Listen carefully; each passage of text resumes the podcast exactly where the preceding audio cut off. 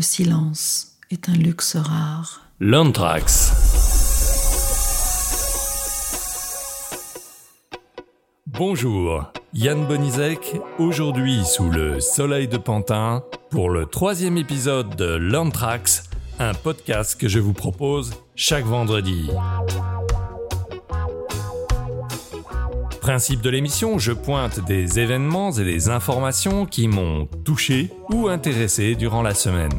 Sur mes sujets de prédilection, le design d'univers apprenants, la formation digitale et multimodale, le slow, le low et la réconciliation.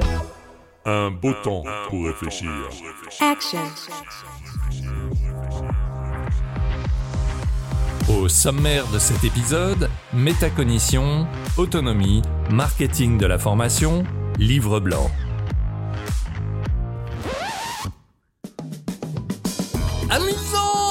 Cette semaine, Laurie Mézard, dont je vantais un carrousel dans l'épisode 2 de l'Anthrax, et Catherine Meyer, que je citais dans l'épisode numéro 1, nous parlent toutes les deux de la métacognition.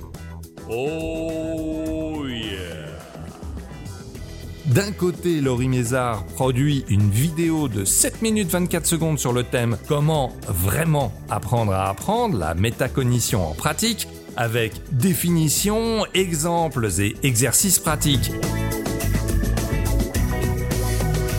C'est complet, c'est bien fait, à voir par tout apprenant qui souhaite améliorer sa capacité à apprendre et pour tout concepteur pédagogique qui veut intégrer des activités à visée métacognitive dans son parcours de formation.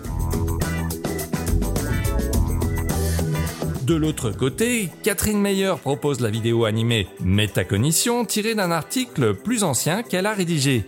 Ici, l'approche est plus générale, mais complète bien les apports de Laurie Mézard.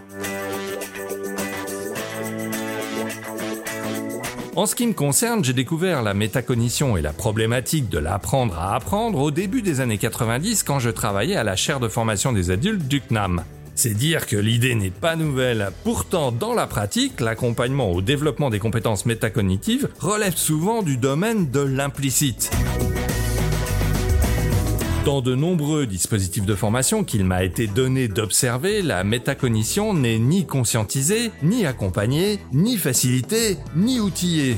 Et c'est bien dommage, à une époque où l'on nous sert de façon constante, comme une sorte de mantra, l'apprenant autonome au centre du dispositif et blablabla. Bla bla. Alors, pour dépasser la formule déclarative marketing un peu vide de sens, il faut aider l'apprenant à développer son autonomie en l'accompagnant au développement de ses compétences métacognitives. Merci donc à Laurie Mézard et Catherine Meyer de remettre le sujet sur la table. Je salue au passage mes petits amis de la forêt de chez C Campus qui depuis longtemps intègrent des activités à visée métacognitive dans leurs cours digitaux. C'est suffisamment rare pour qu'on le souligne. Toujours sur l'autonomie, mais sous un autre angle, Gérald Thiraud pointe dans les notes de Gérald numéro 3 l'article Les adultes sont-ils des apprenants autonomes de Yuri Min sur Sidologie. Attention, spoiler L'article conclut, je cite, Non, le besoin d'autonomie n'est pas spécifique à l'adulte. Seul le cadre de sa mise en place diffère. Je vous conseille donc, peu importe l'âge, de mettre en place des situations qui présentent de la nouveauté, qui donnent l'occasion de faire des choix, qui conduisent à des questions et qui permettent à l'élève de se sentir autonome. Car, mesdames et messieurs, être autonome est une chose, se sentir autonome en est une autre. Important à prendre en considération dans toute pratique de design pédagogique. En tout cas, merci à Yuri Min pour cet article. Je reviendrai pour ma part sur ces aspects, sous un autre angle encore, dans mon article de lundi prochain.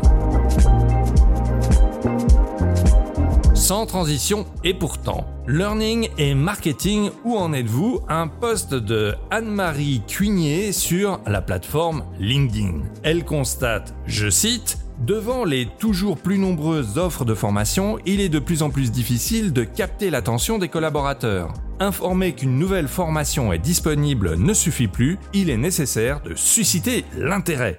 Elle nous interpelle. Et vous, où en êtes-vous? Connaissez-vous les bonnes pratiques inspirées du marketing de la formation? Et nous propose un petit quiz pour faire le point sur le sujet. À noter que le quiz en question a été réalisé sur Tali sous les conseils avisés comme toujours du très affûté Jonathan Huguenin.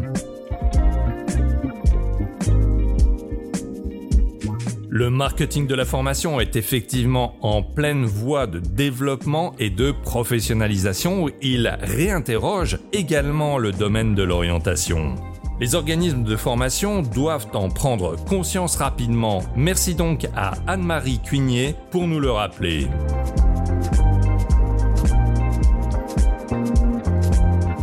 La référence biblio de la semaine, le livre blanc en téléchargement libre, Tech, le monde d'après, pour analyser les défis de l'enseignement supérieur face aux mutations sociétales et technologiques et mieux les appréhender. Un livre blanc proposé par le pôle Léonard de Vinci, réalisé par les journalistes Olivier Rollo et Anne Doquois, intégrant de nombreux témoignages et mises en perspective variées à lire de toute urgence. C'est la fin de ce troisième épisode de Learn Tracks. Si vous avez aimé, likez, suivez, abonnez-vous et partagez, ça me donnera de l'énergie pour continuer. Et si vous souhaitez développer des podcasts de formation dans votre entreprise, mais c'est toujours aussi simple, appelez-moi Bon week-end à toutes et à tous. You rock Le silence est un luxe rare.